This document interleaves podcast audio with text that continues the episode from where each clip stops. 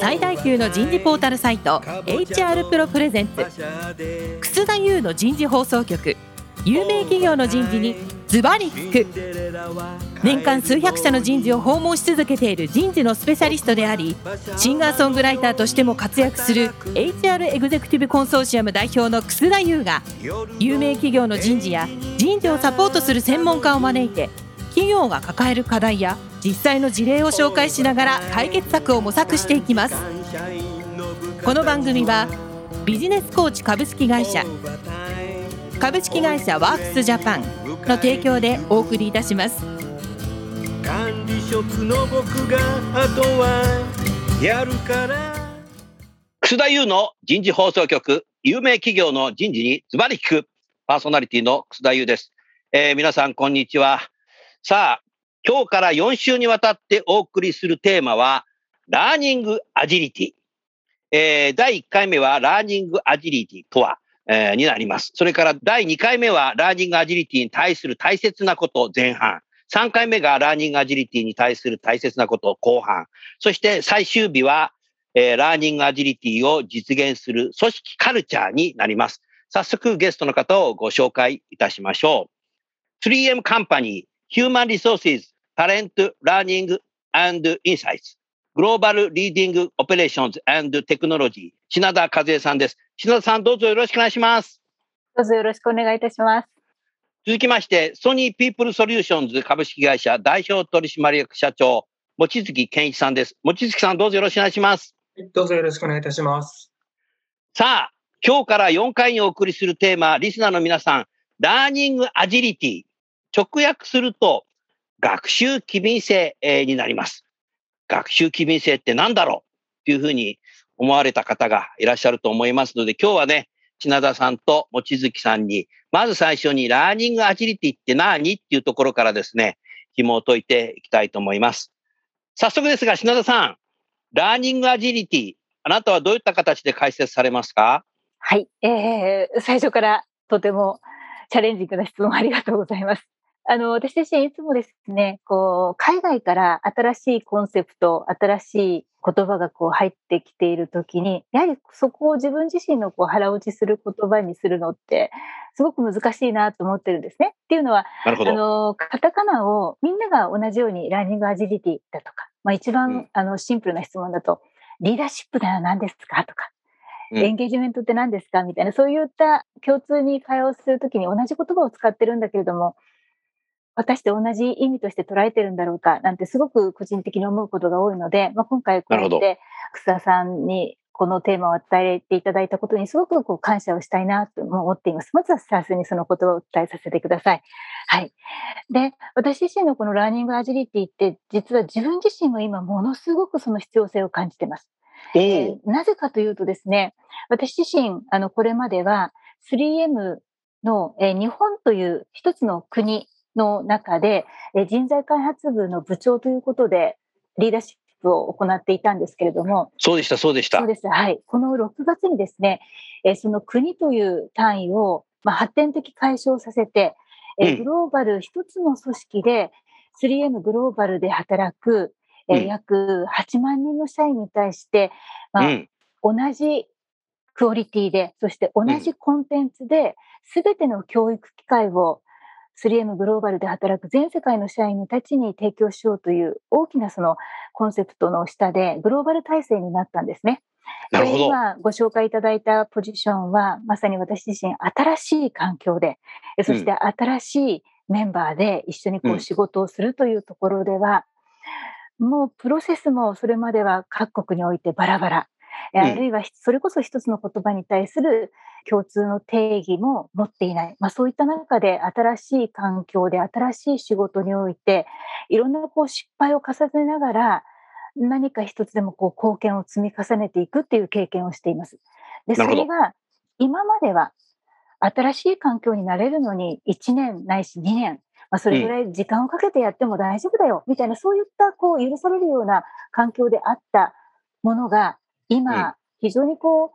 テクノロジーも進み、そして世の中の変化もものすごくこう、想定外のいろんなことが起きる中では、もうとにかく1ヶ月でも2ヶ月でも早く今の新しい環境に順応し、そしてそこからこう貢献をしていかなければいけないっていう、そこがですね、私自身、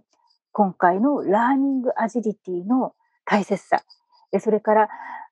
今私自身個人の経験をお話しさせていただきましたけども、どの業界でも、どのビジネスにおいても、リーダーシップを発揮するビジネスパーソンが、多分その今回の新型コロナウイルスもそうですけど、突然のその環境変化、新しい世の中の変化に対して、非常にこう、今まで経験したことのない、あの、環境に放り込まれてると思うんですよ。まあ、そうした中で、ね、そうした中でやっぱり、そこで必要なスキルを早く身につけて、あるいはそこから、そこでの失敗を早く学びに変えて、えー、それを持って新たな環境で実績を積んでいく、貢献をしていくという、そういったことが、今、いわゆるその学習の勤敏性、俊敏性っていうふうに先生おっしゃいましたけれども、自分の今周りにあることが全てその学習の要素だと。そこから何か自分自身が学ぶことができるんだっていうふうに意識を変えて、日々の日常の中でその学びを自分のその筋肉にし、そして自分のなんていうんですかね、あの、そういった経験に置き換えていく。それが以前よりも俊敏性を持ってやっていくことが大事なんだっていうふうに、ラーニングアジリティを定義として自分自身の中では捉えています。ありがとうございます。まさにその品田さんね、はい、日本のトラディショナルな HRD の考え方としては、何月何日から何月何日まで会場に来てください。はい。で、社員の方呼ばれて研修会場に足を運んで、2日間なり1日なり換気になってリーダーシップとはっていうのを学んで、終わってアンケート書いてお帰りいただくっていうのが、もう何十年も続いてる企業がすごく多かったんだけども、はい、そんなのんびりしてる場合じゃないのよっていうことなのかもしれませんね。うん、そうですね。やはり、あとは、先生今まとめてくださったように、いわゆるその今までの学習の方法っていうんですかね、それがやっぱり変わってきてるのかなと思います。うん、もう常に自分が今やってる仕事を進めていく中でのプロセスの中に、もう一つ学習の要素が入っている。もういろんなところに学ぶところがあるので、その、うん、わざわざ研修室にね、まるまる一日行って、うん、ゆっくり座って、こう、講義を聞いて、その講義を聞いて、ちょっとこうグループワークをやってっていう、いわゆる昔が当たり前だったこう集合研修のあり方そのものがこう変わらざるを得なくなっているのではないかなと思います。うん、今のその品田さんの話を聞いてて、やはり研修会場に来てくださいってなると、どうしても社員、従業員の方は受け身になりがちじゃないですか。はい。うん、多分、ラーニングアジリティってかなり自立していることが必要ではないでしょうか。あそうですね。本当にまさにそうだと思います。やはり、受け身で、まあ、時としてはね、ああ、いいリフレッシュの一日だ、みたいに 今まではね、いわゆる研修から。リフレッシュなんだ。そう。なるほど。研修は仕事がオンだとすれば、ある意味研修ってオフっていう捉え方でね。うん。うん。オンとオフがそこが切り替わって、こう今日は研修を丸々一日受けましょう。ちょっと仕事から離れてリフレッシュしましょうっていう、そういった捉え方だったと思うんですよ。ただ、今はもうその仕事を進める中で、あ、何か新しいアプリケーションを覚えなくちゃいけない。ね。それこそ今回新型コロナウイルスで突然リモート環境に私たちは、まあ、ある意味、まあ、強制的にあの意識変革をさせられる状況になりました。そうなってくると、ズームの使い方を覚えなきゃいけないとか、マイクロソフトのチームスをね、覚えなきゃいけないとか、うん、今まで、自分たちチームメンバーと共有していた資料のね、共有方法も、いわゆるそのテクノロジーを使った形でっていうところでは、ある意味もう仕事を進める上で、新しいスキル、新しいものの捉え方っていうのが、もうそれがないともう仕事が進められなくなってきてるっていうところが現実あると思うんですよ。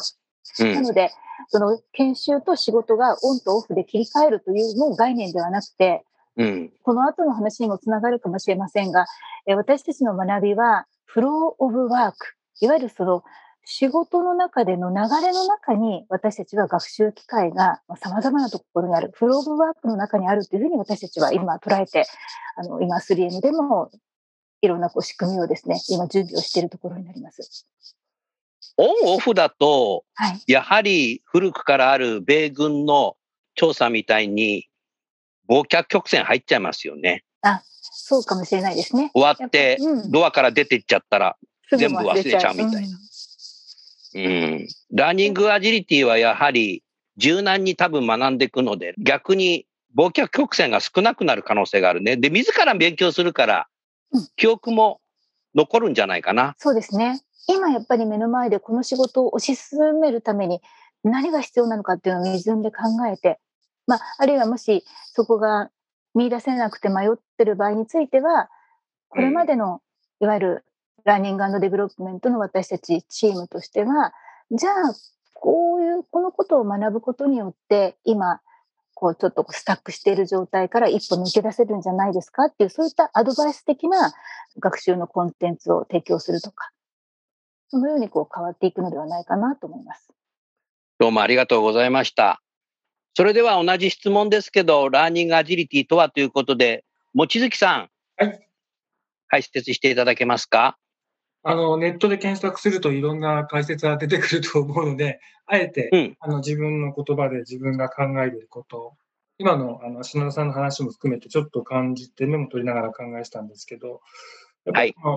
コロナ禍以前からいろんなその社会環境の変化だとか、年代ごとに価値観が違うだとか、うん、いろんなことはこう認識されてきてました。で、はい、若い世代は自分の成長の機会につながる仕事じゃないと、もう仕事、就業の機会、就業ですね。就社じゃなくて就業なんで、ここで仕事をする、就業してるんであって、この場所にいる意味がないと思うと、業は続けるんだけど、場所を変えようという行動を取りますと。やっぱりその、若い人たちにすると、自分の成長意欲のために何が学べるのかっていうことをすごく重視されていて、で会社は一方で何を学んでもらうのかっていうことがあって、多分そこら辺の双方の思いが昔で言うと会社は研修の機会を与える人、皆さんは学ぶ人だったのが、うん、なんかなんとなくこれもイコールになってきてるんじゃないかなと思うんですね。それと、この中で環境の変化が激しいので、年に1回サイクルでこれこれ受けてくださいとか、数年に1回のレビューで受けてもらうというのが、タイムリーなデリバリーの機会、学ぶ機会のデリバリーじゃもはやなくなってきてるっていう可能性もあるのかなと思ってます。なので、俊敏に今必要なことを学ぶっていう意識と、そのための仕組みに会社が提供する学びのプラットフォームっていうのは変わっていかないと、社員に選ばれる会社になっていけなくなるんじゃないかなと思ってます。なるほど。その通りですね。うん。あのー、他方ね、世の中の企業で、働かないおじさんだとか、45歳以上は希望退職制度だとか、結構この3年ぐらいすごく盛んになってるのね。うん、それはね、やはり受け身だったからっていうふうにも反省できる部分があるかなっていうふうに思っていて、やっぱりこの先ほどの品田さんと望月さんのお話しされているラーニングアジリティ力を高めていくことによって、自立して自分の仕事の中に学びを組み込んで、ちょっと隙間の時間に学んでいくっていうことで、柔軟に変化適応能力が高まっていくと、働かないどころか、働きたくなりますよね。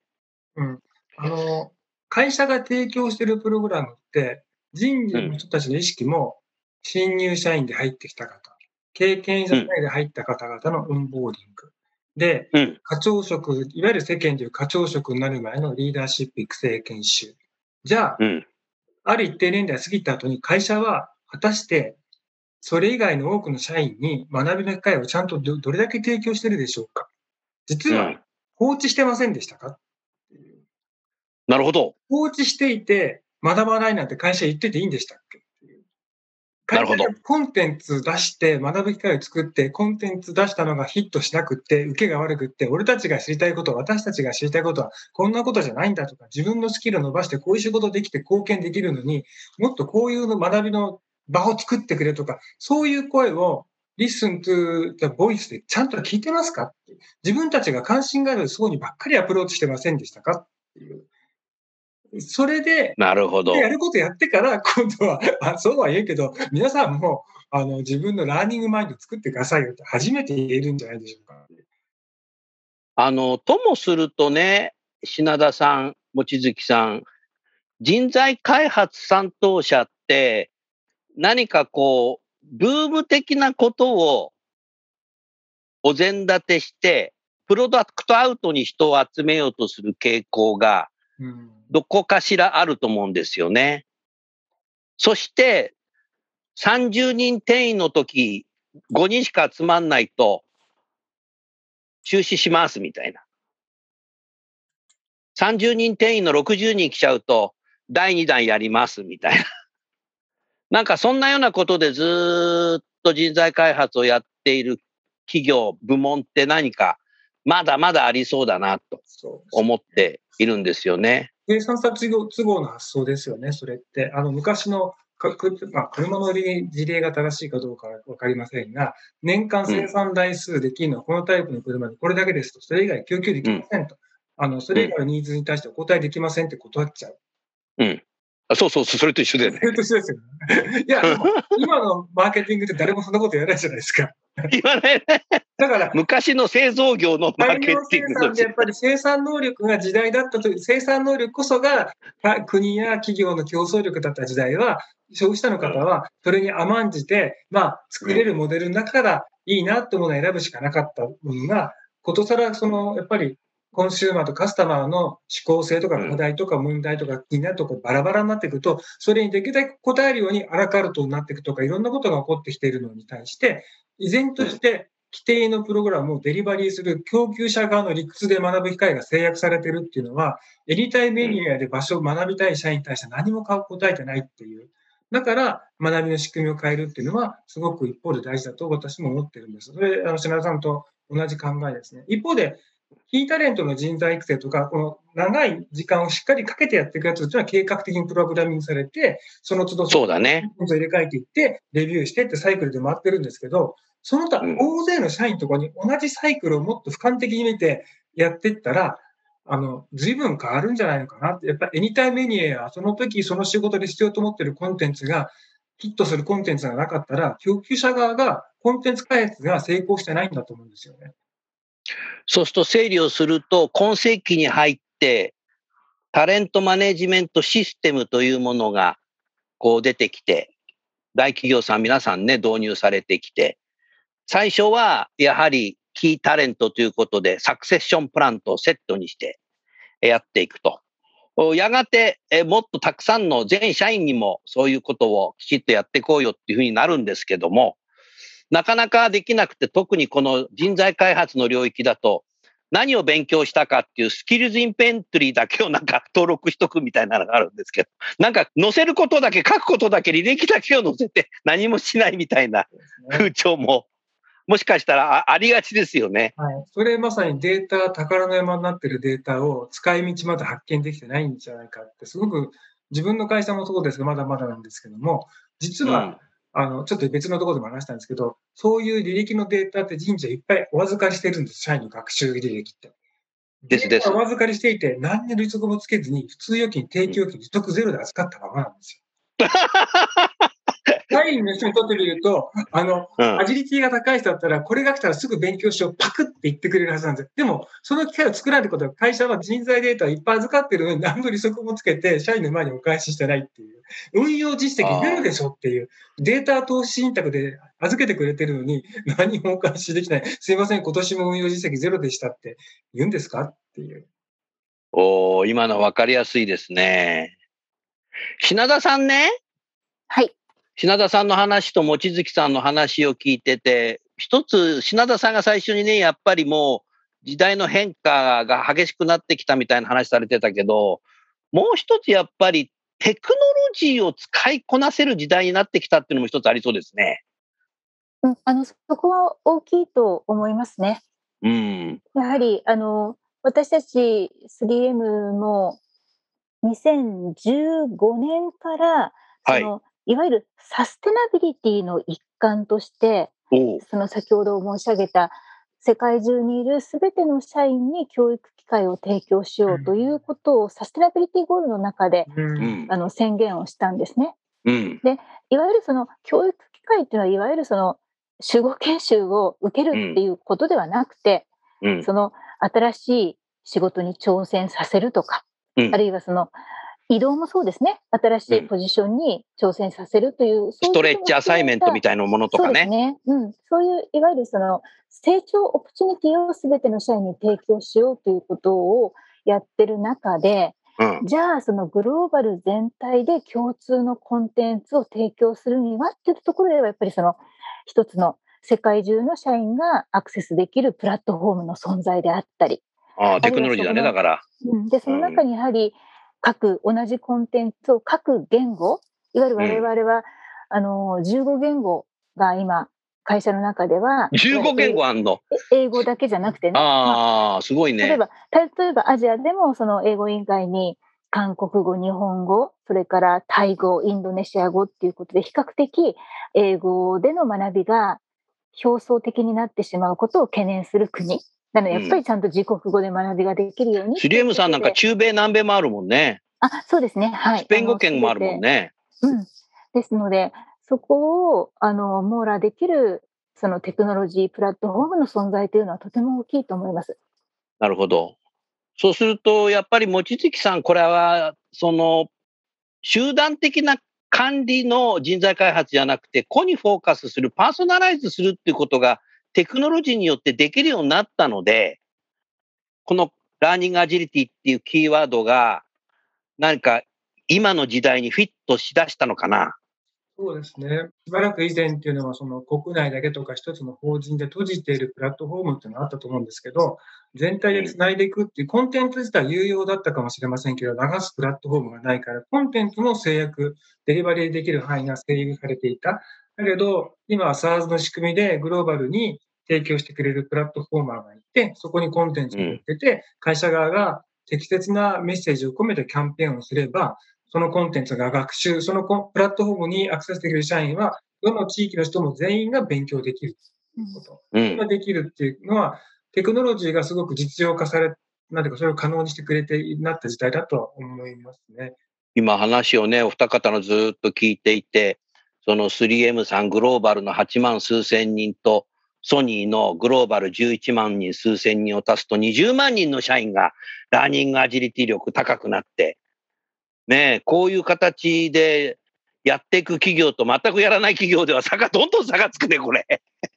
うん。これすごいね。そうですね。あとさっき品川さんのお話聞いてふっと思ったんですけど、俊敏に学ぶっていうことは、実はパフォーマンスマネジメントの中にラーニングが組み込まれていくようにこれからなると思うんです。この仕事でこのストレッチゴールをやるためにあなたのスキルセット何をこれから強化しようかとか、あるいはリーダーシップ、今回リーダーやって前のプロジェクトに大きくなるよね。と、プロジェクトマネジメントもう一回ちゃんと勉強したい。オッケーオッケー分かった。じゃあ、なんかいいプログラム探そうと思ったら、ごめん、人事が提供するの今年も終わっちゃったんだわ。あ よくあるんですね。来年なんだって。ええー来年なんですか？外部のプログラムしかないんですか？って。わかりやすい。いいけど、みたいな話になると、それがさっき知らなかった、いや、その時学べる機会がなきゃいけないっていうと、e ラーニングコンテンツと、あるいはアクションラーニングで、これが終わった人は、このオンラインの PM の人たちが集まるコミュニティが、コミュニティというか開催する、なんか講演会なんかに出てきて、で、そこで、あの、チャットルームでディベートできて、で、なんかヒント掴んで帰る。こういうふうに、今必要なスキルセットとか、今もう一回確認したいことを勉強できるようにするときに、1年間丸々待たすんですかっていうのが僕が自分のところの人材開発部に言ってるんですね。今までのやり方は、社員をお任せしていて、平気になってる。それでいいと思ってる。そんなんでは、ビジネスの競争に勝てなくなるんじゃないのっていう。今学ばせなきゃいけない人に、学び会提供できないってどうなの？せめて半年サイクル。できればクォータリーサイクルで年間何回か回しますと。だから今逃したらもうこれから1年待ってくださいと言いません。次はですね、今だ例えば12月ごめんなさい、もう埋まっちゃったんで1月です。まあ家で1月でもとかって。今度絶対受けさせるから。こういうデリバリーの意識を変えないと、年間計画であんまりワークしなくて、で、かつ、学びの状況をトラックしたり、DM とくっついたラーニングのリクエストをマネジメントを受けることで、旬に必要なコンテンツをどんどん開発、調達して、どんどんリリースして出していって、で、売れないコンテンツは人気がないのですぐレビューして、一回下げて、フィードバックをもらって、ボロカス言われたらボロカスに言われたってちゃんと踏まえて、もう一回出直しコンテンツを出したら、売れたヒットしてるこの人たちにヒットしたって言ったら、それがどんどん学習効果がさざ波のように広がると思うんです。だから、計画、デリバリー側の都合で作る学習計画じゃダメで、もっとパフォーマンスマネジメントに接近しなきゃいけないって僕は最近思ってるんですね。あの、今日二人の話を聞いていて、やはりその、ラーニングアジリティって、多分今学びたいときに、こう、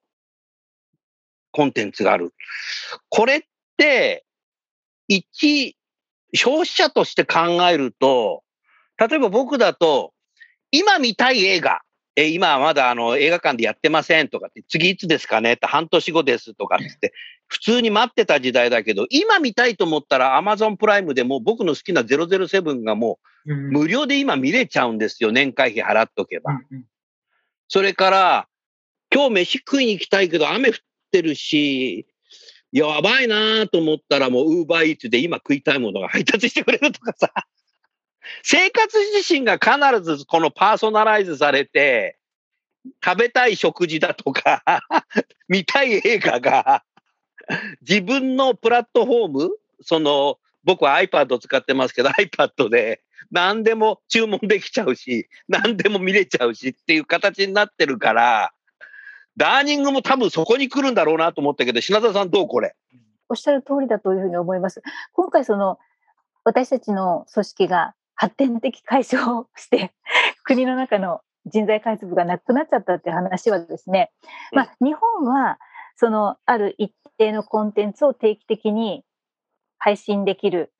まあ、リソースとケーパビリティがスリムジャパンはあったけどでも少しあの小さめのあの規模も小さいエンティティ他のアジアのね小さな国だとやっぱりそこのリソースがいやもう人材開発と採用が同じ人が兼任でやってるんですよみたいなそういうやっぱり残念ながら小さな組織もあるわけでそうなると同じ 3M に働いてる社員が受け入れるものがやっぱりそこがあの不公平になっちゃうそれでそのグローバル体制になったっていうところは一つ大きいと思います。なんか思い出ちゃいました。でラーニングエクイティですね、それ。ラーニングエクイティ。はい、エクイティ。うん。うん、それで、実際に、まあ、たまたま、あの、アジアのタイム、あの、今もこの新型コロナウイルスで提供するトレーニングはすべてバーチャルライブセッションなんですよね。うん、まあ、そうすると、どこの国にいたとしても、うん、その時間にログインをして、いろんな国からのメンバーと一緒に受けることができる。うん、で、たまたまアジアのタイムゾーンで行う、この9月までの研修はもうこの前の9月10日で終わっちゃったけど、でもまだアメリカのタイムゾーンやヨーロッパのタイムゾーンで、あの、同じコンテンツで提供してるから、こっちにどう？っていうふうに言えるときに、やっぱりその、個の生活、いわゆるその、このリモート環境の中で、非常に人々の生活のリズムも変わりましたよね。変わったね。なってくると、うん、であれば、ちょっと日本では夜になっちゃうけど、そっち受けてみますっていう方もやっぱりこう出てきていて、うん、かなりその本当にテクノロジーに助けられるということと、グローバルで働くというそういった意識の変化では、やっぱりその学ぶオプチュニティというか、それはすごく広がったんじゃないかなっていうふうに思いますね。うん。うん。あの多分こういうものを世界中にこう導入していくことになると、なんて言うんでしょうか、働いてる方がどこの国のどの階層にいようが、こう、貴族意識が高まるんじゃないかなと思った。うん、やはり、こう、日本的な考え方の貴族意識って、9時5時に会社に行ってみんなと一緒に働くっていう貴族意識かもしれないけど、去年の緊急事態宣言から全く会社行かなくなっちゃって、3割しか会社行っちゃいけませんみたいな形になると、家にいると貴族意識ってなんか失われがちじゃないですか。ただワンオンワンで上司とのミーティングはやるけど、横の連携がしにくくなったなんてのはどこの企業からも聞くだろうし。だけど世界中の人たちが一つのプラットフォームの中に、うちの社員だけがそういうなんかね、どこかのセミナーにこう出るとさ、やっぱりそこで貴族意識って高まるんじゃないかなと思ったけど、望月さんいかがですか？そうですね。あの、当社のエンゲージメントサーベイで、やっぱり学ぶ意欲が高い人は、エンゲージメントスコアが高いっていうのは、だから高いっていうのは、過去数回のサーベイで、あの、完璧に分かってんの分析し尽くしてるわけじゃないんですが、サンプリング調査みたいなことをしたときに、傾向にあったんです、やっぱり。なるほど。だから、だからもちづきさんいろんな勉強してんだ。だから、あの、私は、社員のラーニング意欲を会社の成長につなげるためにも、エンゲージメント上げるためにも、社員は今何をしようとしてるかっていうことを、お客様、カスタマーですね、あの、消費者の視点で、普通にデジタルマーケティングやるときに見るのに、同じように社員の方をお客様として見てみたら、すごくいいコンテンツをもっと作れて出せるんじゃないの？その時にね、1回しか配信しないなんてもったいなさすぎるっていう。地域が日本しかでき実施しないんです。それももったいなさすぎるっていうことで、やっぱりグローバル連携とか考えていって、テクノロジーが可能にしたプラットフォームを使う価値があるのかなって思います。ありがとうございました。えー、次週はですね、えー、ラーニングアジリティに対する大切なことを30分前半、それから後半30分ですね、えー、を語っていただきたいと思います。それでは最後にゲストの方をご紹介して番組を終わりましょう。3M の品田さん、ソニーの望月さん、今日はどうもありがとうございました。ありがとうございました。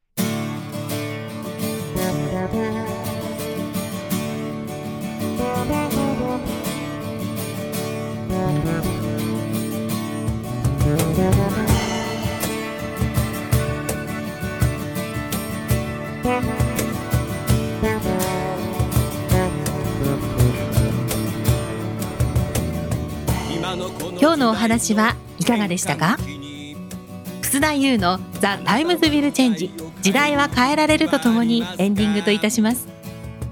この番組は日本最大級の人事ポータルサイト HR プロのウェブサイトからもお聞きいただくことができます。HR プロでは人事領域で役立つさまざまな情報を提供しています。ご興味がある方はぜひウェブサイトをご覧ください。